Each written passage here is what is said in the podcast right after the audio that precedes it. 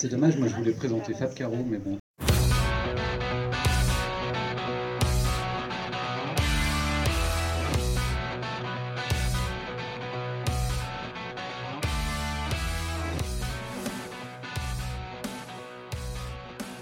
Nous écoutons Vincent qui nous parle de Bob Denard. Ouais.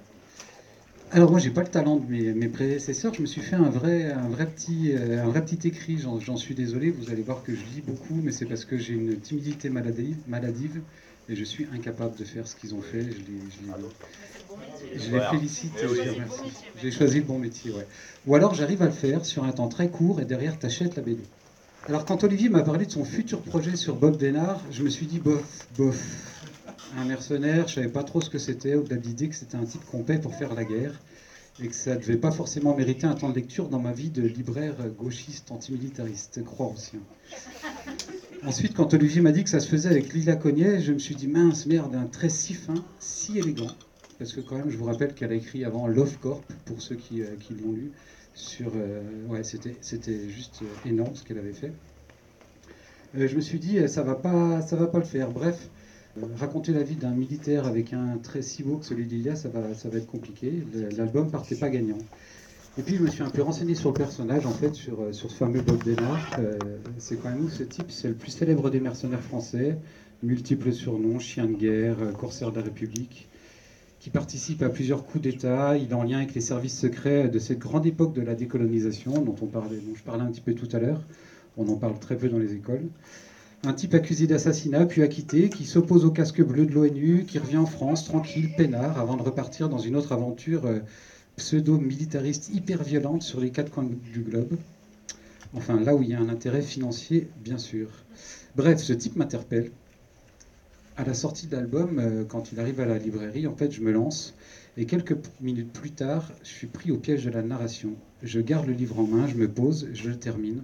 Bravo Lila, bravo Olivier. Le pitch est finalement assez simple. C'est une biographie du mercenaire français le plus connu du grand public. Son nom sonne comme un titre de chanson des années 80. Et euh, on sait qu'on a à peu près entendu ce mec déjà, Bob Denard, mais on ne sait pas exactement où est-ce qu'on l'a entendu. Et eh bien c'est tout ça, Bob Denard en fait. C'est cette capacité à influencer en fait sur le monde qui l'entoure sans qu'on sache exactement qui il est.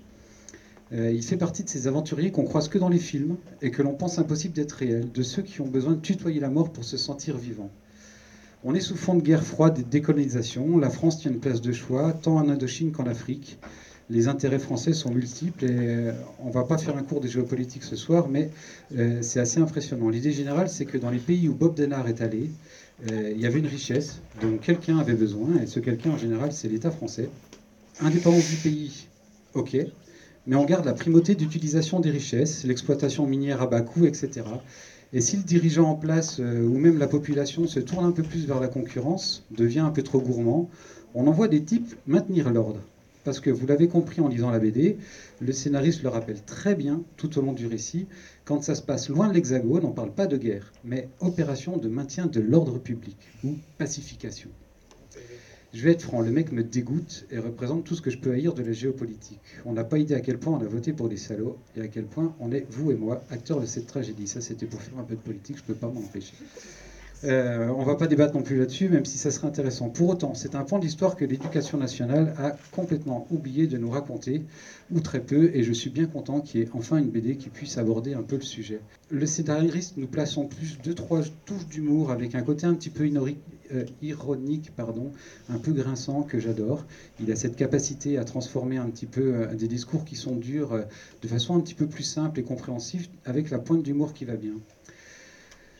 La narration est assez surprenante. Elle varie sans jamais perdre le lecteur. Elle est complètement, décousue et pourtant on arrive toujours à suivre le, rythme sans aucun problème. Par moments, Bob Denard s'adresse à nous directement. À d'autres, les dialogues s'installent dans des bulles de phylactère classiques. Et au milieu de tout ça, il y a un personnage central qui sert admirablement de fil conducteur à la narration, un squelette, une personnification de la mort. Il accompagne Bob Denard, Bob Denard comme une ombre réelle. Indochine, Maroc, Congo, Libye, Kurdistan, Iran, Guinée, etc. Là où Bob passe, l'homme trépasse. Il est la personnification des victimes de la guerre froide et de la décolonisation, et c'est particulièrement judicieux d'utiliser ce personnage pour accompagner la narration. L'album entier retrace la vie compliquée, violente et incroyable d'un personnage aussi subjugant que détestable. Tout ça, c'est accompagné par le dessin de Lilia Connet qui, qui m'a vraiment, moi, euh, submergé. Elle a réussi à accompagner le scénario avec succès parce qu'elle arrive à exprimer l'horreur sans jamais tomber dans la violence du dessin. Elle alterne un gaufrier classique avec une narration fluide, avec des planches très graphiques, parfois sur deux pages, pour reprendre un trait de l'histoire avec l'histoire avec un grand H, hein, bien sûr, indispensable à la compréhension, parce que moi, je ne connaissais absolument rien de ça. Euh, elle utilise des métaphores en fait euh, relativement euh, régulières qui nous permettent en fait de diminuer en fait la, qui, permettent de diminuer. Excusez-moi, je me suis perdu dans mon texte et c'est là qu'on voit que je suis un gros nulos. Grâce à, grâce à, sa, métaphore, en fait, on en dit moins et le scénariste doit un peu plus euh, diminuer son écrit.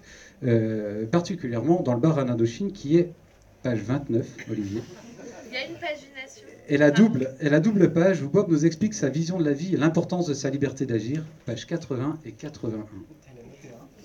Les couleurs sont évolutives dans un récit où la jeunesse de Bob est les instants de sa vie les plus violentes. Il y a une vraie cohérence dans l'ensemble de l'album et on sent que les couleurs évoluent en fonction des chapitres. Et même la couverture, j'ai envie de dire, quelle couverture? Ce personnage défie même la mort avec le pistolet qu'il a dans le dos. Bref, de la couverture à la narration, du rythme à la couleur, du graphisme à l'histoire, cet album fera un très joli cadeau de Noël, ça c'était pour la pub. Juste un petit point en plus, euh, collection Karma, juste euh, énorme, Nelly Bly, euh, par Virginie Olanier, hein, pour ceux qui connaissent Virginie, Radium Girl, Traquer la vie d'Angela Davis, que des scums, que des grosses réussites de la collection Karma. Un grand bravo aux deux auteurs.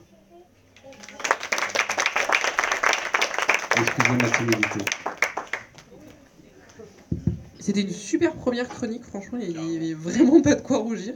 Et du coup, Andy, si tu veux bien, nous t'écoutons. T'as intérêt à te calmer. Hein. T'inquiète, papy. Alors, euh, eh ben, même chose que pour euh, Madeleine Résistante. Je pense que euh, si tu ne l'avais pas présenté ce soir, je l'aurais peut-être pas lu en entier en tout cas.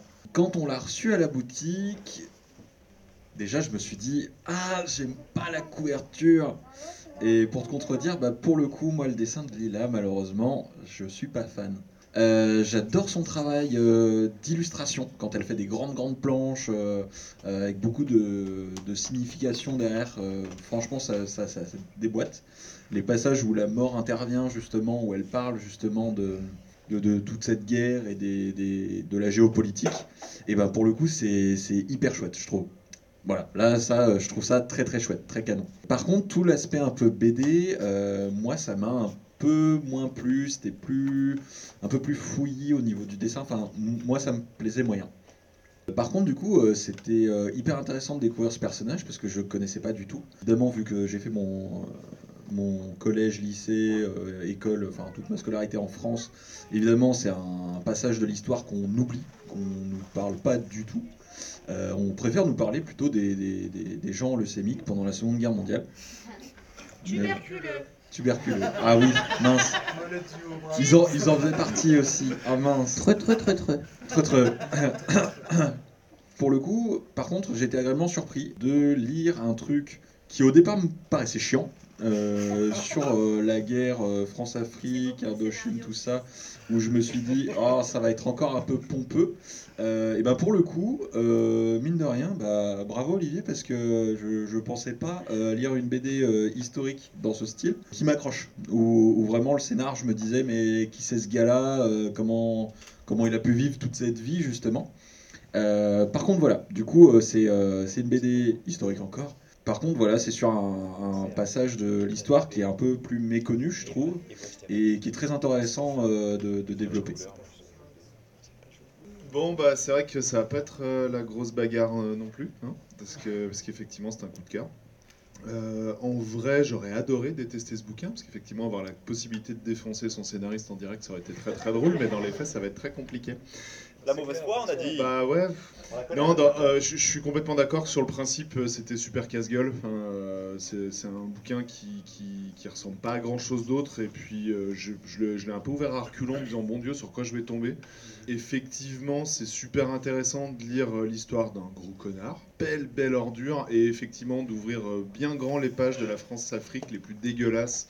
Bah, on n'a pas l'habitude de lire ça souvent. On parlait justement du fait qu'on parlait beaucoup de Seconde Guerre mondiale. Bah, là, on est sur un sujet qu'on croise rarement, donc ça fait quand même du bien contre-pied absolu vis-à-vis des récits d'histoire classiques. hein. La Madeleine, justement, c'est intéressant qu'on ait les deux là ce soir parce que ça n'a littéralement rien à voir. En vrai, tout marche. C'est vrai qu'on n'est pas sur un graphisme traditionnel et un traitement traditionnel euh, de l'histoire, effectivement. Ce que j'ai trouvé intéressant, justement, c'est qu'on a un. Comment dire C'est un bouquin qui, bon, qui, a, qui a beaucoup de fantasmagorie visuelle, euh, qui part vraiment dans tous les sens et qui va donner une approche hyper euh, sensorielle quasiment de l'histoire. Il y a un côté très. euh, Non. ah non, là non, non, au contraire, c'est plutôt très rugueux. Mais euh, effectivement, on n'est pas, on n'est pas dans de la, on n'est pas dans de la représentation euh, de faits comme euh, Madeleine va être capable de le faire, et on est sur une, sur quelque chose de très, enfin, qui est très porté vers l'émotion. Je sais pas comment dire, il y a beaucoup de choses qui, vont passer par le dessin, qui effectivement euh, se suffisent quasiment à eux-mêmes pour aller raconter un petit peu le côté tordu du bonhomme et euh, le, côté tordu de l'époque. J'ai pas des masses de trucs à redire parce qu'en fait, tu as vraiment très très bien résumé la chose. Ne vous laissez pas effrayer parce que le bouquin peut vous donner de l'extérieur, vraiment. Euh, c'est effectivement un livre, ça fait partie de ces catégories de bouquins où on l'attaque, on lit trois pages et concrètement ne le lâche littéralement jamais. Donc, euh, ouais, pas de bagarre en ce qui me concerne, euh, gros coup de cœur. Euh, alors de mon côté, il y aura peut-être une bagarre sur un pan du, bouquin. Je vais me permettre de dissocier en fait le dessin du, du- scénario, donc le bon côté du mauvais côté. Tout d'abord, pour parler euh, du dessin, non, ce que j'ai trouvé déjà super intéressant, c'est euh, qu'à mesure qu'on entre dans l'histoire de ce personnage-là, on a des procédés picturaux qui sont propres, je trouve, aux, aux- aux périodes qui sont, euh, qui sont décrites. Donc en l'occurrence, on va avancer dans l'art moderne, et comme le personnage est représenté, en fait, je trouve ça vraiment, il y a, il y a du, il y a, il y a quelque chose de- que je trouve relativement virtuose. Ça m'évoque en fait un peu le douanier Rousseau, notamment par rapport à, l'imagination, et c'est très drôle parce que c'est l'imagination que nous, Français, qui n'avons pas eu cette éducation-là relative au pays qu'on a colonisé, le, le paradis et l'imagination, euh, et le paradis imaginaire, on se figure des colonies, est parfaitement représenté au moyen de ces couleurs-là qui sont euh, quasiment plus vives que le sang lui-même, qui est représenté d'une façon extrêmement naïve. Donc pour moi, il y a du, du douanier Rousseau dans cet idéal-là qu'on nous fout devant les yeux comme pour nous dire, regardez, euh, euh, on vous donne ça, on vous donne ça, vous vous le figurez comme vous voulez, mais la dessinatrice elle-même prend le parti de tout dessiner sur un seul et même plan que je trouve extrêmement naïf et extrêmement pertinent avec, euh, avec le sujet. Par ailleurs, plus les... plus on avance en fait dans, dans une forme de dureté et dans, et dans le sang, euh, plus les couleurs deviennent vives, puisque au début on est dans quelque chose d'extrêmement euh, extrêmement doux. Concernant le personnage, je trouve ça très drôle qu'il soit aussi beau sur ces représentations-là. Notamment sur les premières pages, c'est voilà, un personnage qui est quand même extrêmement beau avec ce nez. Elle en parle d'ailleurs dans l'interview finale, euh, le nez, le fameux nez cassé, etc. Si vous regardez sur Google, cet homme ressemble à Bernard Lavillier avec une moustache. C'est donc il y a quand même non mais il y a quand même cette imagination qui porte en fait un regard qui est euh, qui est vraiment euh, qui euh, qui nous donne une meilleure idée en fait de ce qu'est de ce qu'est cette réalité. Au sujet du reste, je, je trouve bah, que Jouvray fait du Jouvray. je ne sais pas, je n'ai rien lu d'autre de vous. hein. Moi, je, je ne suis pas libraire, j'ai fait l'école de la vie. Pour ma part, je l'ai mis sur Facebook en tout cas. Je trouve que effectivement, on n'a aucun répit en fait, et, peut-être que, alors c'est à double tranchant parce que autant on peut dire qu'effectivement le fait de n'avoir aucun répit sur le traitement qui est, euh, qui est offert au lecteur, c'est à la fois n'avoir aucune condescendance à son égard quant au fait de vouloir lui apprendre quelque chose et et de- d'apposer une vertu nécessairement euh, narrative et pédagogique. Et je trouve en fait que c'est euh, pas du tout condescendant et qu'effectivement on est directement mis dans le bain. Pour ma part, euh, je n'ai aucune notion de ce qu'est effectivement, j'ai aucune éducation sur cette fameuse euh, colonisation slash décolonisation slash euh, politique en fait relativement moderne. Je me suis retrouvée à la fois dans un dessin qui me mettait sur un seul plan, puisqu'il n'y a, a vraiment qu'un seul plan. Et, également, en fait, dans, ce que scénaristiquement c'était, j'ai trouvé à des moments, je devais revenir des pages avant, je me disais, mais t'es vraiment conne Ou alors t'as pas compris que ce mec, c'était le mec d'avant. Et donc, par moments, le rythme est en fait extrêmement effréné. Et au tout début, pour, euh, pour m'opposer un petit peu à ce que tu dis, c'est que moi, personnellement, sur les trois premières pages, je me suis dit, d'accord, donc il va y avoir un véritable effort à fournir pour... Alors, plastiquement, tout est donné. Je trouve que plastiquement, en fait, euh, il est extrêmement simple de se rendre compte qu'effectivement, il s'agit d'un homme qui, qui, discute avec la mort et euh, qu'elle le suivra tout le long. Cependant, le scénario, je le trouve... Moi, ça, je, je me suis trouvée bête à certains moments parce que je trouvais je me disais en fait que j'avais pas les clés pour tout comprendre. Et ces clés nous sont données à un moment. Il y a, il y a alors j'ai désolé j'ai pas la pagination euh, mais il y a un moment où en fait on nous parle de tout plein de conflits comme ça à la suite. Et là j'ai eu un marqueur et là je me suis dit ah ouais d'accord ok et donc en fait j'ai trouvé qu'effectivement on avait des clés parfois peut-être un peu tardivement si l'on considère que notre, euh, notre, en fait, notre mode d'éducation et le programme d'histoire qu'on a eu a été en fait euh, bah, tout simplement conçu pendant qu'on était précisément en train de, euh, de régler en fait les suites de la colonisation ou en tout cas la décolonisation. Donc très intéressant, mais je trouve effectivement que autant le dessin va directement opérer quelque chose euh, d'immersif, autant sur le scénario effectivement, on fait forcément face à nos lacunes euh, en qualité de français qui avons eu une éducation française inventée ou en tout cas réécrite par, euh, par les Français et dans un temps qui était crucial. Et donc, du coup, effectivement, scénaristiquement, je trouve que ça arrive plus tard, en fait, cet intérêt-là. Pour terminer avec juste euh, le fait que monsieur Olivier Jouvray, je, je, n'écorche pas votre nom, soit intervenu, je trouve ça extrêmement intéressant, du coup, d'avoir vu votre intervention. Ça me permet, en fait, de comprendre aussi comment et pourquoi cette frotter, en fait, à un personnage pareil. Parce qu'on sent que vous n'avez pas trop peur de la critique, ou qu'en tout cas, il y a un truc où il y a presque un jeu dans le fait de présenter par la négation, ou en tout cas présenter par les contours de l'ombre, euh, un, un, personnage en fait qui a fait l'histoire malgré tout. Voilà, donc je, je trouve que ce parallèle-là était, euh, était vraiment intéressant et du coup ça m'a permis de, de, mettre aussi en lumière euh, le fait de parler de ce personnage-là. Voilà, c'était beaucoup trop long. En fait, je, je, je, pensais être le seul à avoir à peu près apprécié cette BD. Et euh, ça faisait pas partie de mes, de, de mes, coups de cœur. Je me suis dit, tiens, je vais, je vais créer un truc pour que, ça, pour que dans la BD Bagarre, en fait, on puisse avoir des choses. J'avais choisi aussi Choco Boys, par exemple, les derniers Lucky Luke que j'ai adoré, euh, ah ouais. de Ralph Koenig. Voilà, on, et du coup, je me suis, et, et du coup, je suis agréablement surpris de voir que que, que, que vous, que vous l'avez apprécié aussi. C'est ton collègue euh... qui a tapé dans le mille euh, côté bagarre. Ouais. C'est mon collègue. on y reviendra. On Mais je, vais, je pense que je vais les... Non, moi, j'ai, le seul bémol que j'ai, et après je laisserai le, le micro, c'est euh, pour ceux qui l'ont lu, pourquoi Popeye? À un moment donné, il y a Popeye dans le truc. Et je trouve que ça dénote complètement ce Popeye en plein milieu du truc. Et si quelqu'un connaît Lila Cognier, j'aimerais bien qu'on me la présente. Pour qu'on puisse, aussi qu'on puisse Faut faire attention là quand même. Voilà. Peut-être qu'elle est déjà avec Fabrice. Quelqu'un dans le public Avant que je dise du mal de la couverture personne Pourquoi Popeye? On veut pourquoi Popeye? Pourquoi Popeye Ah bah non, non. C'est le seul personnage qui livre de droit. Attends, attends, attends, attends, attends, attends. Olivier, tu vas avoir ton droit de réponse. On va te filer le micro. Est-ce que dans le public, quelqu'un veut prendre la parole? Personne vous avez tous peur parce qu'Olivier est là en fait. Moi je vais lui donner le micro.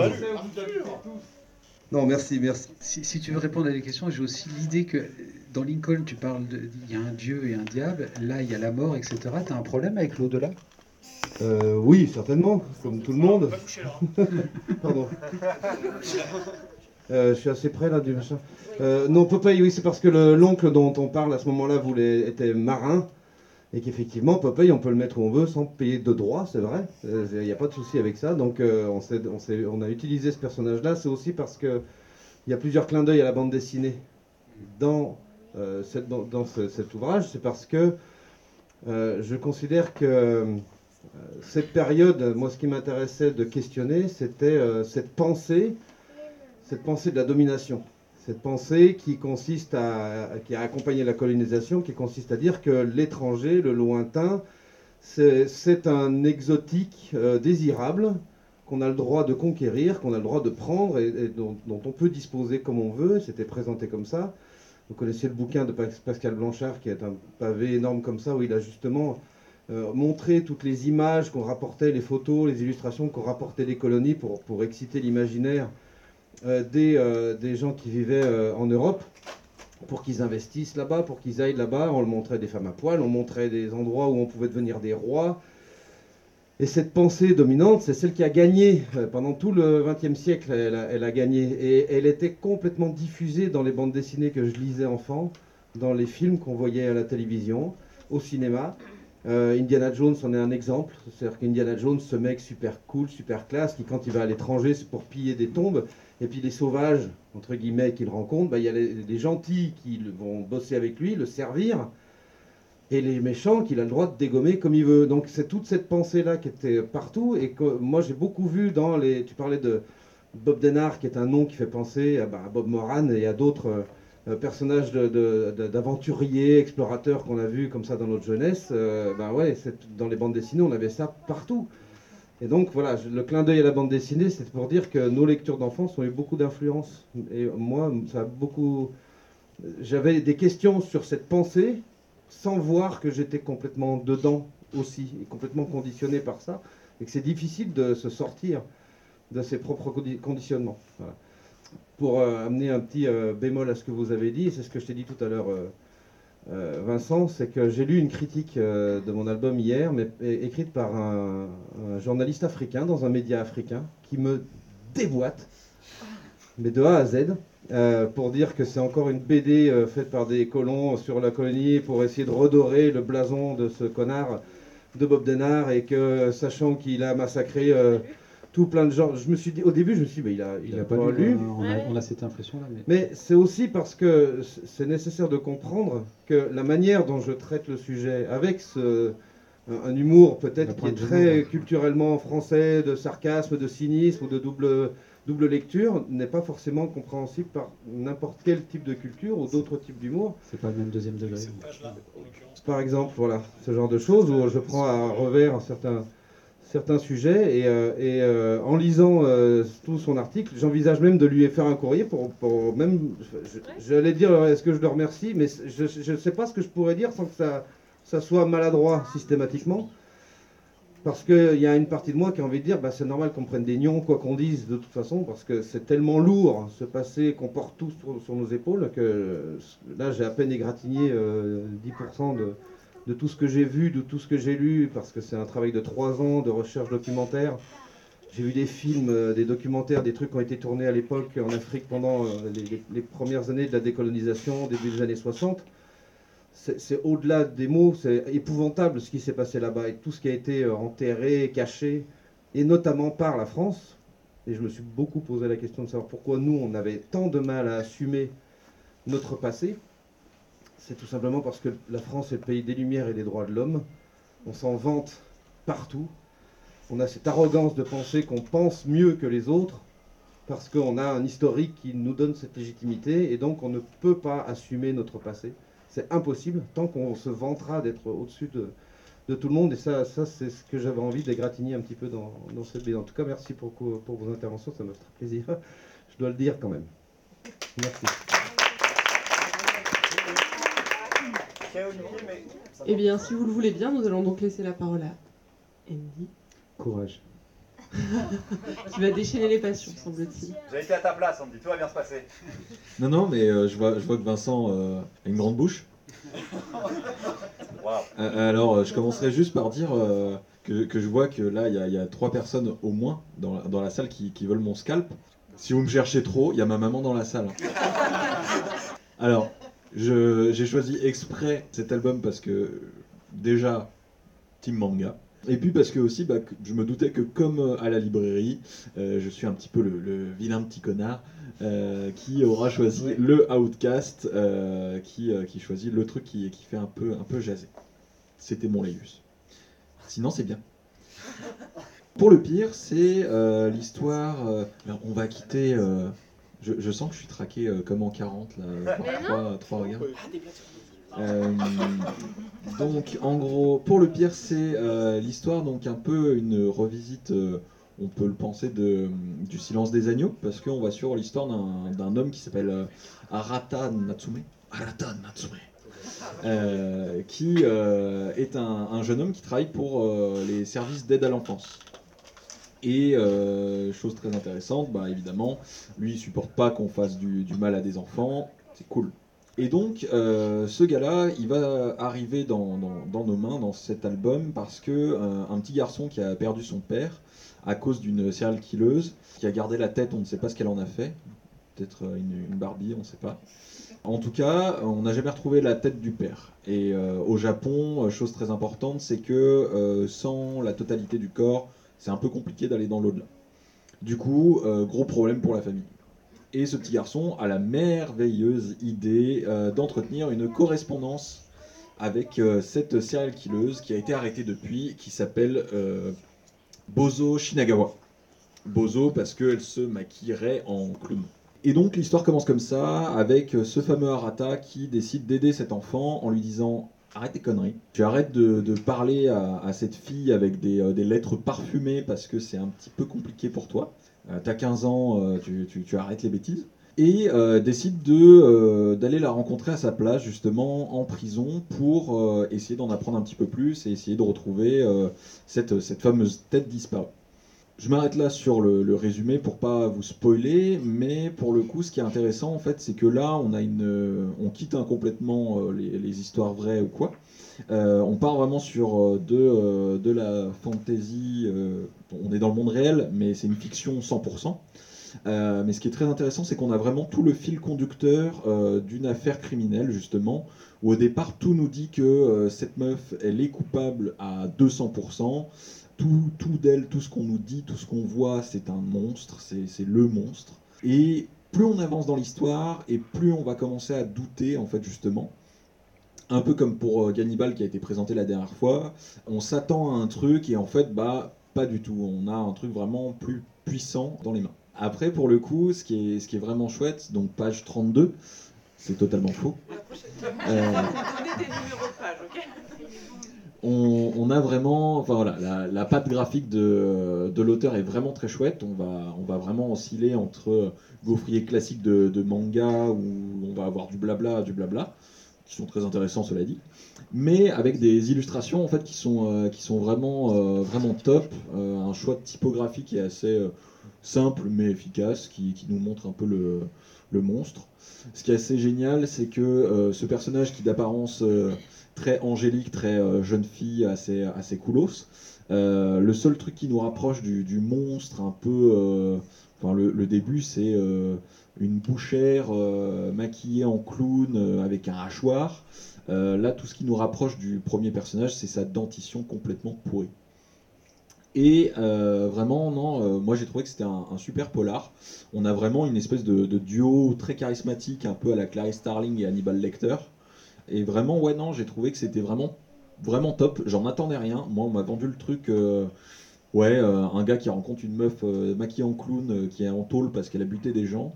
Honnêtement, je partais très défaitiste. hein. Je, partais avec l'idée que c'est un, polar, tout ce qu'il y a de plus basique. Et ben en fait, j'en suis au troisième tome, j'ai hâte de lire la suite parce que la, psyché des personnages est pour moi très, très bien faite. Et ça donne envie en fait de découvrir le fin mot de l'histoire et on doute constamment en fait de ce qu'on pense, de ce qu'on nous dit. euh, et non, ouais, vraiment, euh, j'ai trouvé ça très kiffant.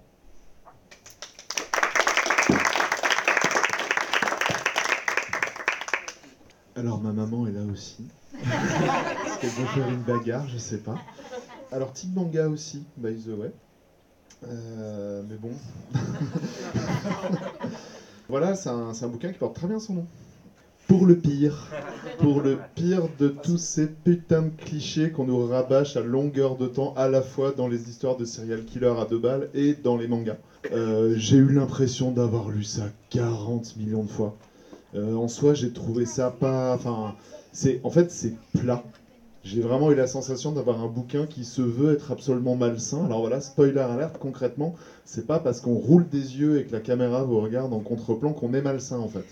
J'ai l'impression que le bouquin arrête pas de nous hurler à la tête qu'on se trouve dans, dans des situations hyper bizarres, hyper creepy, alors qu'à la lecture, concrètement, je suis face à un interrogatoire et deux personnes qui se regardent et qui se retrouvent dans des situations complètement improbables. Euh, J'ai l'impression que les personnages ne marchent pas parce qu'ils n'existent pas. Euh, j'ai eu une espèce de Nizuka bien coiffé en personnage principal. Euh, qui a un besoin absolu, comme dans GTO, euh, d'avoir des, d'aider des gamins avec des, des situations et des, et des réactions hyper expéditives. Bon, on apprend qu'effectivement, il est dans les services sociaux parce qu'il a été lui-même un enfant qui a été aidé par ça. Je vous ai écrit l'intégralité du portrait du personnage principal. C'est-à-dire que ça se fait en deux pages, et du coup, j'ai eu l'impression d'avoir un archétype qu'on m'a balancé là, et qu'on va mettre face à un autre archétype, donc qui est un personnage qui roule des yeux pour avoir l'air malsain. L'enjeu, donc que tu n'as pas révélé, je ne le révélerai pas en l'occurrence, sort totalement de nulle part. Je me suis vraiment demandé à quel moment, effectivement, on essayait de me faire croire à quelque chose, je n'y arrivais pas du tout. Après, il y a des choses qui sont beaucoup plus perso, mais euh, dans les gimmicks de manga, je n'en peux plus de ces duels psychologiques à deux balles qu'on nous balance dans tous les bouquins qui veulent se faire thriller depuis que Death Note existe, en gros. Euh, c'est-à-dire ces espèces de moments où alors le mec discute dans l'interrogatoire avec la nana, mais là il se dit qu'elle est peut-être en train de penser ça, mais qu'il a trois coups d'avance, mais que du coup va lui répondre ça. Et puis donc il se passe toujours littéralement une seconde en quatre chapitres euh, de monologue intérieur et ça me fatigue vraiment. Et en plus de ça, j'ai la sensation toujours d'avoir ces intrigues qui se complexifient pour pas grand-chose. C'est-à-dire on nous distille des infos, on nous distille des espèces de, de, pseudo-rebondissements, de révélations, et, j'ai lu, bon, je, lirai, je pense, quand même la suite pour voir effectivement ce qui va finir par... euh, S'il y a véritablement quelque chose. Mais là, sur le premier volume, j'ai eu l'impression qu'il ne se passait rien. Mis à part cet enjeu de départ, effectivement, auquel j'ai pas, pas forcément adhéré. En soi, j'ai ouais, j'ai trouvé ça super plat. Vraiment. Au niveau du dessin, c'est léché, mais ça m'évoque pas grand chose. Alors, je me suis beaucoup creusé le cerveau parce que j'arrivais vraiment plus à me rappeler où est-ce que j'avais déjà vu le- les dessins de ce monsieur. C'est un mec qui avait fait Team Medical Dragon, qui était sorti chez Glen il y a quelques années, qui était hyper cool, en l'occurrence, sur le milieu, euh, sur le milieu médical, comme son nom l'indique. Avec non, avec euh, pas, de dragon du tout. En l'occurrence, c'était très réaliste. Non, le... voilà, en fait, je suis sorti un peu, je suis même quasi... je suis sorti déçu de ce bouquin parce que j'adore aller lire justement des mangas ou ces espèces de, de scénars complètement pétés qui vont vraiment aller gratter la croûte très très loin et on sait jamais où est-ce que jusqu'où ils vont aller. Et là, j'ai- littéralement rien retrouvé de tout ça, si ce n'est, comme je disais, euh, une succession de personnages archétypaux dans un scénar qui, je trouve, euh, bah, décolle pas. Euh, pas mieux. Alors, pour le coup, moi, j'ai aucune.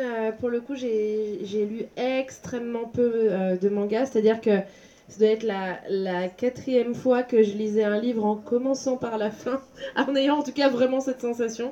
Donc, c'est dire à quel point je lis très très peu euh, euh, de mangas. Cependant, euh, j'ai trouvé un certain, intérêt dans cette série-là, intérêt qui a assez rapidement été balayé en fait par pas mal de problématiques. Alors, sont-elles dues à mon ignorance de ce qu'est le manga? Sont-elles dues à des problèmes qui sont vraiment propres à cette série? Là, pour le coup, c'est, je ne saurais pas trancher. Simplement parler en fait de- de- d'un personnage comme étant en fait une ancienne grosse et en fait elle est super désirable maintenant, ça m'a posé un problème.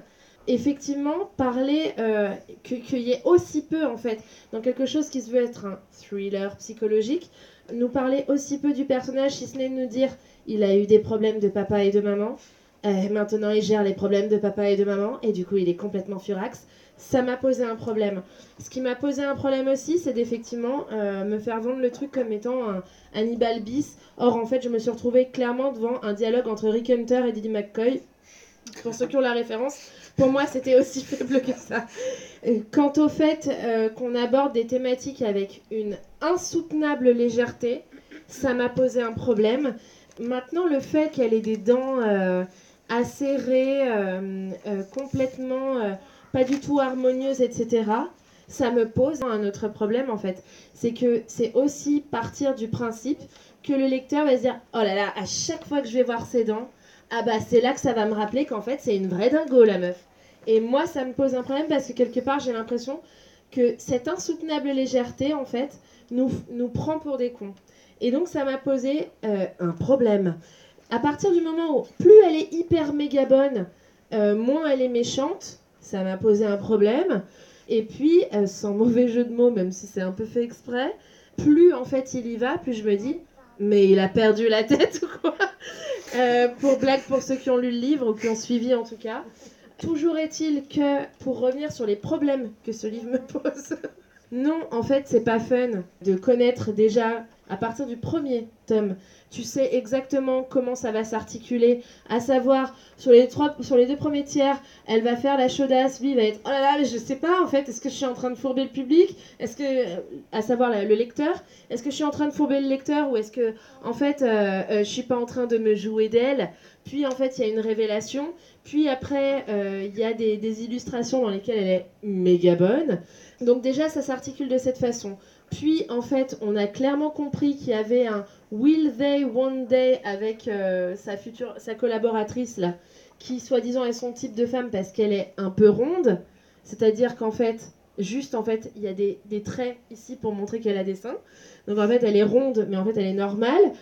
Ce qui, ce qui me pose un problème aussi, bah, alors trop bien que tu sois allé sur cette image, c'est qu'en fait, la meuf est complètement folle. elle a les cheveux courts. Putain, elle est vraiment dingue. Et donc, euh, c'est ça en fait qui me pose un problème, c'est qu'en fait tout ce truc-là pour moi est pas tellement sur la représentation de la folie, et pas tellement sur la complexité. Il y a, y a pour moi en fait rien de psychologique. Il y a juste en fait une insoutenable représentation des femmes qui, qui sont en fait une forme de symbole de folie à mesure qu'elles deviennent dégueulasses ou bonnes. Donc c'est un véritable problème de, pour moi, vierge, euh, madone ou putain, le, classique euh, truc psychologique, si ce n'est que, et c'est là que mon ignorance en fait euh, intervient, c'est que je ne sais pas en fait si c'est propre au domaine du manga ou si en fait il s'agit en fait ici d'une histoire classique dans laquelle à nouveau on a la meurtrière et l'innocente et la pute et, puis désolé pour les enfants qui sont là et la madone. Voilà, donc je, je suis dans une ignorance totale parce que je ne connais pas. Cependant, en ayant lu les trois, tout ce que ça me, ça me dégoûte autant que c'est dents. Alors moi je suis pas du tout team manga. Euh, comme vous l'avez compris depuis tout à l'heure, c'est vraiment pas du tout mon truc. Je- J'en suis bien désolé. La plupart des mangas me tombent des mains assez rapidement, mais c'est parce que c'est une histoire de, de, de- médium en fait, ce papier à cigarette blanc et noir. euh, qui par moment en fait on passe comme ça. Enfin du coup voilà, je suis pas un petit manga, mais, mais je, je reconnais que j'ai lu un très grand nombre d'excellents mangas. Euh, euh, par la plupart, voilà, la plupart sont, sont des mangas franco-belges, hein, j'appelle ça. Taniguchi, euh, Urasawa, voilà, je les, je les compare vraiment. Ouais. Euh, après, euh, vous avez complètement résumé tout ce que je pense de- du manga qui, euh, dans les, à la troisième page, moi je suis travailleur social, je suis EduxP depuis 20 ans, donc à la troisième page, le bouquin m'est tombé des mains en disant mais qu'est-ce que c'est que ce travailleur social de fou là qui, euh, qui commence comme ça? Et puis une semaine après je l'ai repris parce que c'est ce que c'est Andy puis j'aime bien Andy Euh, et il m'est tombé des mains à la cinquième page du coup et puis, et, et puis euh, hier, je travaillais pas, donc j'ai lu le premier tome quand même pour aller jusqu'au bout parce que c'est des, des bagarres et il faut que je sache un peu de quoi je parle. Et non, définitivement, j'y arrive pas. Pour toutes les raisons que vous venez de citer, ça sert à rien que je les- que je qu'on fasse une redite. Après, je trouve quand même euh, que euh, il faut peut-être lui laisser sa chance sur la longueur à ce manga. Dans le sens où euh, il y a six tomes sortis, je crois, en VO, il me semble, hein, six tomes, et que peut-être que euh, la psychologie des personnages va s'installer et puis on va sortir des clichés. J'ai bien envie quand même d'essayer, d'essayer de continuer à un moment donné pour essayer de me dire tiens, ils vont passer à autre chose. On va pouvoir passer sur, sur une psychologie, comment je pourrais dire, prisonnier, euh, prisonnier. Peut-être qu'elle va sortir de, peut-être qu'elle va sortir de prison, peut-être qu'il va se passer quelque chose. En fait, j'ai du mal à le dire parce que on a décidé de pas spoiler, alors qu'on parle d'un truc qui se parle à la troisième page en fait. hein. Et du coup, c'est compliqué de parler d'un bouquin si on ne parle que des trois premières pages quand même. hein. C'est euh, un peu dur. Mais voilà, j'ai envie, quand même qu'on lui laisse sa chance et puis qu'on aille voir un peu plus loin. Après, et c'est ma difficulté dans le manga, peut-être qu'on pourra en débattre euh, plus tard, euh, toute cette histoire de, féminité, de féminisation, de qu'est-ce que tu es, est-ce que tu es potelé, est-ce que ceci, rares sont les mangas où on ne traite pas de ce sujet en fait. hein. C'est quand même assez dingue la vision que le Japon a de la femme de manière générale, selon moi. Euh, mais c'est peut-être un autre débat ça. Je vais laisser Andy dire ses réponses. Alors, euh, pour le coup, euh, je suis pas d'accord avec toi sur la dernière partie euh, que tu as eue. Sur, euh, je trouve que, certes, il y a des mangas qui ont, exercé pendant de longs moments pas mal de clichés autour des nanas, notamment, comme on a pu le voir sur Gannibal la dernière fois, le, tu sais, la fameuse phrase Ah, mais t'as des gros seins Ouais, bon, ben non, euh, c'est pas, pas besoin. Euh, après, pour le coup, je pense que ça, c'est un problème de. C'est vraiment incrusté dans le genre, en fait. Il y en a qui se battent pour sortir de ça, et c'est super cool. Bon, là, c'est pas, c'est pas le sujet dans, celui-là. Euh, L'aspect, euh, justement, que tu disais tout à l'heure, euh, que euh, il faut qu'il y ait cette dentition en fait pour lui rappeler que elle a beau être bonne, bah, c'est quand même une tueuse.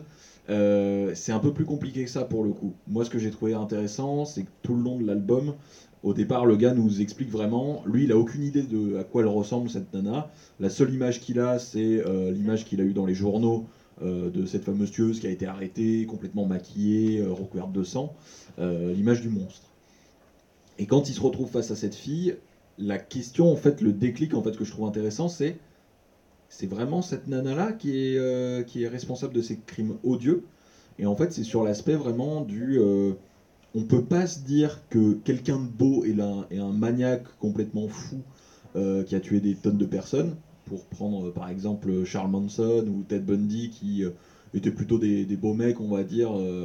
tout ça pour dire que pour le coup, pour le pire, ce qui est intéressant, c'est toute la. En fait, je trouve que le personnage est, assez complexe, même si vous dites que c'est quand même assez plat. Euh, je trouve qu'on c'est la relation en fait entre les deux personnages en fait qui évolue et euh, qui, est, qui est assez intéressante.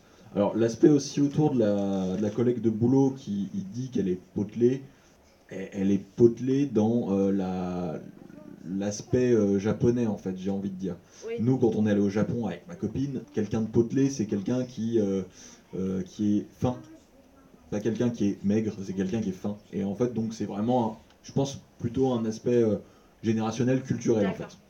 Dans le tome 2, bon, elle a des formes, mais euh, elle est pas grosse, elle est pas potelée. C'est une femme normale en fait, une femme avec des formes. Et pour le coup, ouais, euh, non, moi ce que j'ai j'ai trouvé assez intéressant, c'est la. Il y a de plus en plus de personnages en fait qui vont interagir. Euh, L'avocat de la nana justement, qui, euh, bah, lui aussi, il se pose des questions en fait finalement parce que elle a toujours été mutique. Là, elle est un petit peu moins mutique. Elle, commence à s'ouvrir un petit peu plus. Ouais, je pense que c'est un peu ce jeu du chat et de la souris et tout le long en fait cette complexité de savoir. euh, nous déjà en fait on la connaît pas, euh, on n'a pas tout toute l'affaire dans les mains et on peut soi-même se faire en fait l'idée de se dire ok dans cette situation je, fais comment? Je me dis ok c'est euh, cette nana toute freluquette qui, fait quoi? 40 kilos tout mouillé et qui aurait découpé euh, des hommes dans la trentaine qui étaient sportifs, qui étaient tout ça. Et en fait ouais je, sais pas genre euh, moi il y a des thématiques que j'ai trouvé ça assez intéressantes. C'est pas le manga de l'année hein, ça euh, je, je le dis pas. Mais pour le coup, je trouve qu'il a quand même ses points forts et qu'il mérite qu'on lui laisse sa chance. Un peu comme Gannibal, où justement on partait sur un truc où je me suis dit, euh, ok, c'est juste des mecs qui bouffent d'autres mecs dans une montagne, et il y a un mec qui va arriver avec un flingue, il va tous les désinguer parce que c'est le héros, c'est Indiana Jones. Euh, non, bah pour le coup, là on est plus sur un truc vraiment plus de dialogue et moins de, de tout feu tout flingue. Je, oui, voilà. Je me permets juste un mot avant de vous laisser la parole. Je pense que ce qui nous a peut-être dérangé avec Chloé, moi je l'ai choisi le manga sur résumé parce que je l'avais pas encore lu euh, pour la bagarre, enfin avant la bagarre, et ça fait vraiment cet aspect de c'est une femme euh, grosse déguisée en clown qui a tué des gens machin. C'est la phrase du résumé.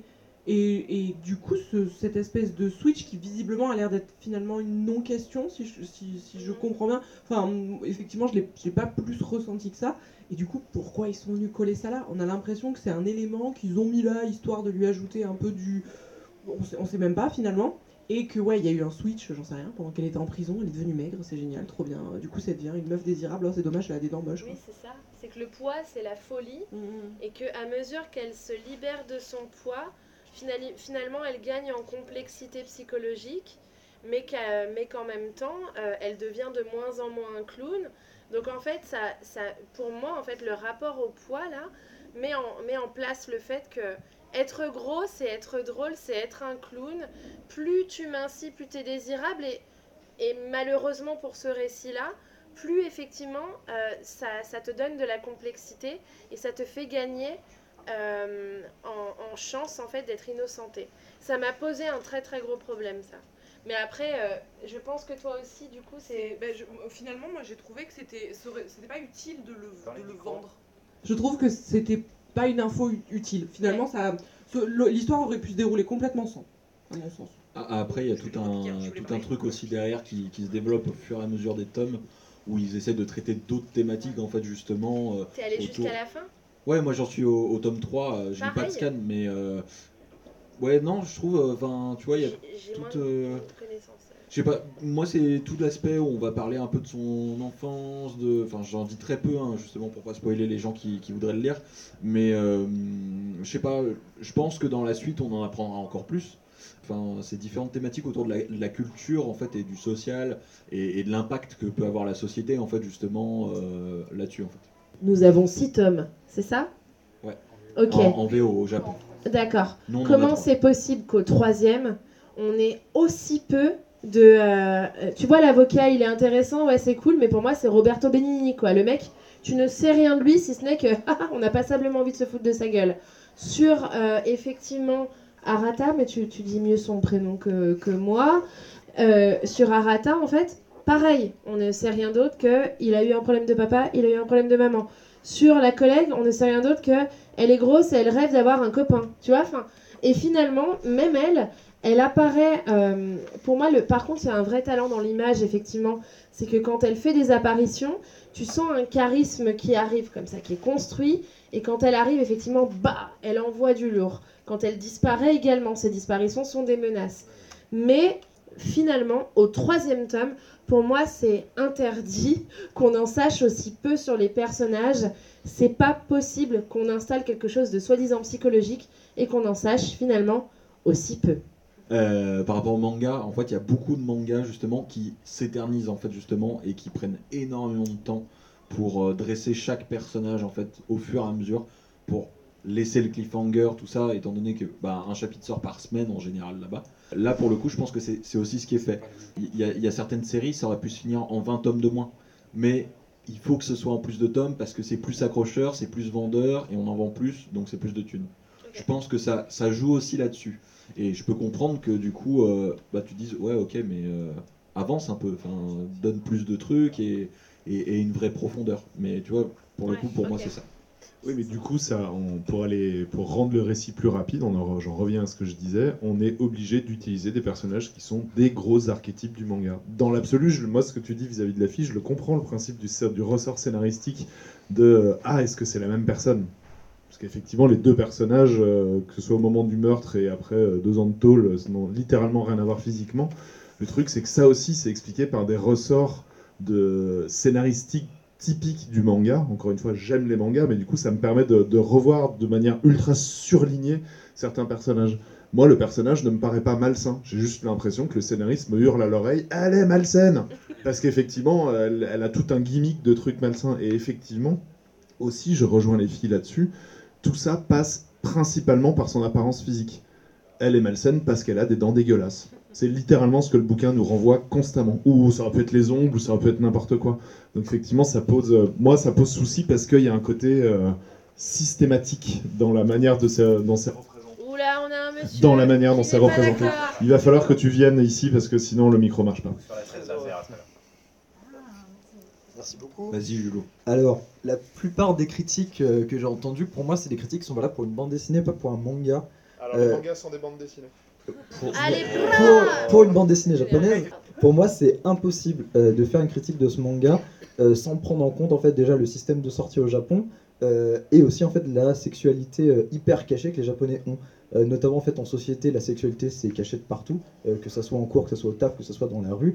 Et c'est pour ça que notamment il y a beaucoup d'œuvres, notamment dans le manga, on retrouve parfois quelque chose que je supporte pas, qui est le fan service, parce qu'en fait c'est le moyen pour un peu de, de libérer toute cette frustration. Là, il n'y en a pas du fan service. Excusez-moi, peut-on m'expliquer ce qu'est le fan service? Le, le, fan, le, fan, le fan service, globalement, c'est à deux définitions. La définition là que j'utilise, c'est en gros montrer des boobs pour montrer des boobs. C'est-à-dire que, oh, y en a, y en a, c'est-à-dire que ça n'a pas de sens particulier, c'est uniquement pour faire vendre. Et euh, ça va en fait de pair avec euh, le système de sortie de manga. Euh, des, des, mangas, voire des très bons mangas Ça, par exemple, c'est du fanservice, mais ça On va. monte des tétés, on monte pas des nichons, c'est pas pareil. Ah, alors, euh, pour, pour défendre Jules, ce ce qu'il veut dire, c'est c'est que dans, dans la, beaucoup de mangas, euh, c'est ça, mais euh, x 10. Oui, mais c'est pas parce que c'est ça dans plein de mangas que c'est. Ah, c'est pas positif. Moi, moi, je déteste ça, hein, par exemple. Pour moi, quand c'est pas justifié par le scénario, je trouve ça inutile et je trouve ça rebutant. Mais en fait, ça va de pair justement avec les systèmes de sortie de manga au Japon, où des bons mangas, voire des très bons mangas, en fait, il y en a toutes les deux semaines. Et euh, malheureusement, euh, pareil, les critiques que j'ai entendues aussi, pour moi, c'est les critiques de tome 1, en fait. Euh, par exemple, on prend un manga que j'adore qui est Soul le premier tome, c'est du porno, en fait. Et c'est c'est rebutant. Et Soul je sais pas si vous vous en rappelez, c'est le gars qui a fait Fire Force. euh, le, le premier tome, c'est juste une sorcière dans, dans sa salle de bain. C'est juste ça. Et je trouve ça, je trouve ça hyper mauvais. Et dès qu'on passe au deuxième tome, au troisième, et plus on avance, plus ça devient intéressant. Pourquoi? Parce que le premier tome, c'est le premier aperçu que tu fais, et le premier aperçu que tu fais, faut le faire vendre. Et au Japon, bah, les bouses, malheureusement, bah, c'est un bon moyen de le vendre. Mais en l'occurrence, tout ça Oui, Et tout ça n'apparaît pas justement euh, dans le manga, et euh, dans ce- pour, pour ça, pour moi, c'est un des plus gros points positifs du manga aussi. Et là, on parlait du côté euh, enquête qui se complexifie. Pour moi, l'enquête se complexifie pas. Pour moi, en fait, juste, elle se diversifie. En fait, tout est logique. C'est-à-dire qu'en fait, au fur et à mesure des tomes, euh, les thèmes abordés, en fait, vont être à peu près différents. Le premier tome, pour moi, d'abord, c'est effectivement le lien, d'abord avec ce gars euh, qui bosse euh, dans, l'aide à l'enfance ou quoi que ce soit. On va d'abord parler justement du gosse qui veut retrouver à tout prix la tête de son père. Dès qu'on passe au deuxième, troisième tome, on va déjà plus s'attarder euh, sur l'avocat, qui va faire forcément lien avec euh, le premier tome, mais là de manière plus subtile, parce que sans spoiler, forcément, l'avocat a des liens euh, plus qu'intéressants avec cette tueuse. Et en fait, dès qu'on va passer au troisième tome, on va forcément parler un peu plus cette fois-ci d'Arata, qui sera pour moi le personnage principal du troisième tome, alors qu'il n'était pas du tout, je trouvais, dans le premier et deuxième tome. Là où au final, en fait, on va réellement parler de est-ce que en fait, ce gars s'est pas juste lancé dans une embrouille de fou pour rien? Et ça, je trouve ça bien. C'est pour ça que c'est le truc qui me dérange le plus avec les mangas, avec celui-là notamment, c'est que forcément, le premier tome, généralement, c'est le passage le plus difficile à lire en fait. C'est le passage le moins intéressant. Et euh, dernier truc, pic, parce qu'on parlait du physique, euh, c'est le dernier truc auquel j'aimerais me lancer. Euh, pour moi, le physique ici, le fait que justement elle soit plus formée quand elle était tueuse que quand elle est, que quand elle est entre guillemets cet autre personnage d'une fille qui est peut-être innocente, pour moi c'est juste en fait une astuce scénaristique pour bien différencier les deux personnages. Ce qui est euh, pour moi le plus gros point positif du manga, c'est que tous les 2-3 chapitres on change d'avis en fait. Ça va en fait de pair avec la bipolarité de cette tueuse qui a l'air parfois hyper angélique, hyper sympa, et effectivement parfois monstrueuse, notamment euh, via ses dents, parce que les dents, en fait, c'est le seul lien qui la rattache finalement avec euh, cette affaire criminelle. Oui, mais du coup, tout ça, tu le ressens uniquement. Enfin, moi, en tout cas, je le ressens uniquement via des effets Pareil. scénaristiques et pas du tout par la construction des personnages. Ah, je sais pas personnages mais je euh. Pour moi, les personnages finissent par être des Playmobil, c'est-à-dire que c'est un Playmobil caractérisé dans son écriture. C'est clair. Je suis, et là, et c'est là que je suis, ca- c'est là que je suis carrément d'accord. Mais pour moi, effectivement, euh, utiliser euh, cette manière-là, c'est-à-dire prendre, en fait, bien différencier. Pour moi, parce que moi, c'est deux personnages différents. Euh, même si on n'en est pas encore sûr, pour moi, c'est deux personnages différents, cette tueuse en série et cette jeune femme. Pour moi, justement, le physique qui est utilisé ici, c'est vraiment juste parce qu'en fait, les lecteurs sont bêtes globalement, et c'est juste pour qu'on les différencie hyper facilement. Le but, effectivement, c'est de faire en sorte que ces deux personnages sont différents. Ah, peut-être que si, pas peut-être que non. Ouais, alors, du coup, c'est hyper triste d'avoir le constat qu'on accepte le fait que les, act- que les lecteurs soient bêtes et que du coup, il faut les accompagner. Enfin, C'est c'est- c'est le, souci- c'est le souci du manga en général. Le souci du manga en général, c'est qu'on va plus s'attarder, faire passer les messages par l'illustration que par le texte. Et la mise en page aussi, elle permet pas forcément d'apporter ça de manière subtile, mais plutôt de manière grossière. Est-ce qu'il y en a d'autres qui veut défendre? Ah, on est parti pour longtemps. Battez-vous. Bon bah team manga. hein. Euh, je suis d'accord avec Laurie sur le fait que ça reste quand même énormément cliché, mais après m'être bouffé 40 isekai et 10 chasseurs de dragons, ça change quand même de décor, donc c'est pas mal. Je suis d'accord avec le traitement de la femme qui est pas forcément bien amené, mais j'arrive à avoir un double sens de lecture à la rigueur, donc pourquoi pas. Euh, par contre, là où je suis pas d'accord, c'est que là ça me fait un effet lien du sang. Le premier tome m'avait pas mal hypé, encore une fois après 10 isekai, voilà. Et là ça traîne en longueur et je commence un peu à me faire chier. J'arrive pas à savoir où ils vont aller entre les personnages et. euh, Ouais, c'est bah, peut-être justement le truc qui va à l'encontre, c'est que pour le coup, là, je m'attendais à voir la suite après le premier tome. Là, je commence à me faire chier, je commence à décrocher parce que je sais pas où ils vont avec euh, le truc qu'on peut pas spoiler. Je peux spoiler ou... De quoi, Ça- le ça mariage? vraiment dans les trois Pardon, premières parce que phrases, je me pose la ça. question. On parle du Non, mariage? Pardon, parce que vraiment, ouais. Le mariage Bah, c'est un peu le truc qui lance le bouquin en fait. Ouais, ouais. Ça lance le bouquin, mais ça hein, Sur suite l'image qu'on avait, elle était en robe de mariée. Donc... euh. Et à la Parce limite. pas, on n'a pas spoilé la bite qui est en page 10. Alors, le mariage en page 3, on peut peut-être y aller quand même. Et attends le moment où elle est dans un sanatorium. Pareil que c'est top. Avec Popeye. Et à un moment, il y a les nazis qui débarquent. Super, bonne histoire. Merci, bonne soirée. Et à la limite, ce que je trouve intéressant dans le traitement du personnage au niveau physique, alors oui, je suis tout à fait d'accord, genre, ah, elle devient bonne, elle est peut-être pas si innocente que ça, elle est peut-être pas si coupable que ça, mais c'est justement le fait que plus elle devient bonne, plus les soupçons commencent. Et là, t'as as vraiment cet intérêt du, ok, donc si elle devient jolie, peut-être qu'elle est pas si coupable que ça, et je trouve que si elle était restée en clone, il y aurait peut-être eu moins de. Ça aurait été plus intéressant, mais il y aurait peut-être eu moins de crédibilité avec le personnage qui développe la relation. euh, Après, je crois que je suis le seul gars au monde qui la trouve pas attirante quand Ouais, elle est c'est Ah ce non, que moi non j'allais- plus, mais elle est quand même plus. C'est ce que j'allais dire, on, a- on est en train de vriller dans la conversation parce qu'elle devient mec, donc elle devient bonne. C'est c'est pas. c'est- enfin, Pour moi, on n'en est pas là, hein, je pour crois moi, pas. c'est- hein, Pour moi, c'est pas pour satisfaire entre guillemets un public et, et en, en mode vraiment euh, l'innocenter plus facilement. Pour moi, c'est juste une idée scénaristique pour différencier les deux personnages. Oui. Pour moi, elle la trouver attirante ou quoi que ce soit, c'est une des lèvres hyper subjective. pulpeuses, des regards hyper soyeux. pas dans la euh, BD. Et là, justement, ça va avec la bipolarité du Et personnage. pour le dernier Marigny. Hein. Ouais, c'est ce que j'allais dire. Euh, moi, je voulais savoir, parce que je ne l'ai pas lu pour le coup, et euh, par rapport au fait, euh, justement, cette question euh, du changement d'apparence physique, euh, c'est pas rare dans la presse et même plus généralement dans la propagande que quand on veut faire de quelqu'un un monstre, on commence par modifier son apparence, notamment dans le croquis, pour le déshumaniser. Et je me demandais si c'était pas justement un artifice utilisé, à savoir qu'il s'imagine par le discours qu'il a vu dans les médias que c'était un monstre énorme comme ça. Enfin bref, quelqu'un qui n'est pas dans la norme, hein, ce qu'on pourrait qualifier d'un d'un fric, hein, en sachant que je dis pas ça avec un quelconque jugement, et que d'un seul coup il se retrouve avec quelqu'un qui correspondrait à une fille qui serait plutôt de son goût, et que d'un seul coup il arrive plus à calquer le modèle euh, du monstre. Et ça, j'arrive pas, parce que j'entends du coup les deux points de vue, j'arrive pas à savoir si, enfin, est-ce que c'est une démarche volontaire de l'auteur, est-ce que c'est un gimmick, est-ce que c'est J'ai l'impression que globalement tous ceux qui euh, tous ceux qui rencontrent euh, tous ceux qui rencontrent en fait cette personne là, Shinzu, Bozo, Perle, Shinzo. ouais, tous ceux qui la rencontrent effectivement. Euh, D'ailleurs c'est intéressant parce que Perle, le, le, le fait que ce soit une perle est assez intéressant parce que c'est ce qui est dans quelque chose de volontairement euh, euh, dégueulasse et qui renferme en fait une perle. Désolée, j'ai fait une explication que tout le monde comprenait, mais bon. Le fait Et après, elle, elle dit qu'effectivement, on prend les gens pour des cons. Euh, effectivement, en fait, ce qui, est, intéressant par rapport à ce que tu dis, c'est que toute personne qui, euh, qui se confronte pour la première fois à elle, effectivement, fait face à ce qui est dit, à savoir c'est un clown qui est gros, qui, qui, mange, euh, qui a été vu comme ça, euh, comme un peu un animal, et qui là d'un coup devient d'un coup extrêmement désirable.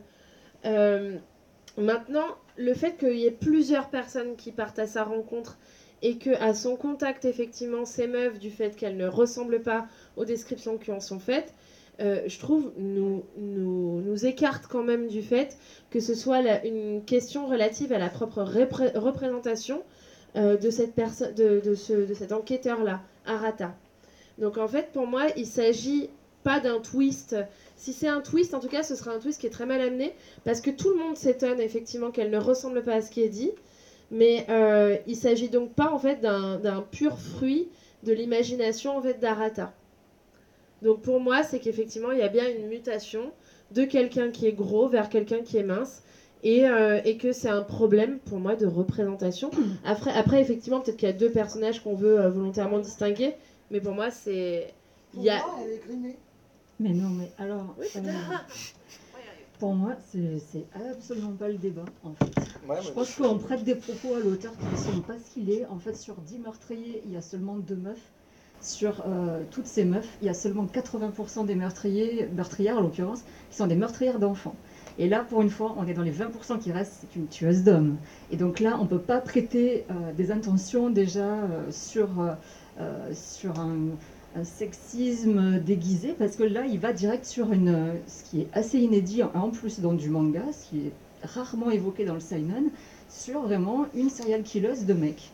Donc ça déjà, bah, c'est intéressant, pour ma part en tant que lectrice. Après, moi, le personnage principal, je le trouve épouvantablement écrit. Arata, il est, euh, il n'y a aucune, aucune empathie avec ce personnage qui a l'air tiré du chapeau. Je l'ai bien éduxpé parce que j'étais moi-même maltraitée. Enfin bon, d'accord, ok. Euh, pas parce que j'adore le pain que je deviens boulanger, enfin, c'est un peu n'importe quoi. Et euh, J'adore les livres, je suis devenu libraire. Donc, euh, Ouais, ben, bravo, hein, t'es pas allé très loin, t'as pas cherché longtemps. Et en fait, ce qui me pose souci, alors, ce qui m- j'ai trouvé intriguant, moi, l'histoire des dents, et je me suis dit, mais on est parti dans quoi là? Parce que sur le coup, tu te dis, mais pourquoi il a rajouté ce truc? Alors, il y a, il y a un concept quand même sur la, la tueuse séductrice. Ça, ouais, par exemple, c'est un bon. C'est la, la tueuse qu'on voit pas arriver, qui joue sur son plan de séductrice, ça c'est vraiment intéressant. C'est le cas de, de plein de, de grands titres dans le polar. Ben, je pense à Gone Girl par exemple, c'est vraiment cette nana hyper froide mais très sensuelle. Et pof, tu vois pas arriver les, euh, le twist de les effet. meufs ben, coupables, mais pour moi, l'histoire de Bozo le clown, alors là, ça aussi, c'est. Moi, je trouve que cette, cette image qu'on représente de, de ce, cette serial killeuse, il est grotesque. Et ça, ça m'a posé souci. Je trouve que ça aurait pu être genre une tueuse classe. Moi, ce qui me pose problème, c'est que généralement, les, les tueuses intelligentes, c'est souvent. c'est genre, je vous donne des trucs, c'est genre, souvent, c'est des empoisonneuses. Euh, c'est pas des démembreuses. Être, pour démembrer, il faut en effet être costaud et corpulent ou super bien outillé. Et c'est pas du tout ce que suggère le manga d'ailleurs. Donc en effet, à voir ces scènes grotesques où tu as une espèce de meuf grimée, costaude, maquillée, tu te dis mais déjà, déjà qu'elle essaye de pas se gauler en tuant, mais qu'est-ce qu'elle va aller se maquiller en clown, enfin c'est n'importe quoi. Donc là tu te dis mais pourquoi être parti dans ce délire-là? Donc je pense qu'on prête à l'auteur une manière de caricaturer le personnage qui est peut-être euh, de l'ordre, j'ai pas lu les autres tomes, mais de l'ordre de, la déformation journalistique qui peut ressortir par moment ou du sensationnel qu'on essaye de, d'enrober autour du fantasme d'une serial killeuse. Mais euh, pour moi, ça fonctionne. Sincèrement, j'ai envie de savoir la suite et puis ce qui va arriver à ce pauvre Arata, j'en ai rien à fiche. Et ça sera le mot de la fin parce qu'il est bientôt 23h. Mais on peut continuer en off. Allez. Alors, on continue en off. Merci à tous.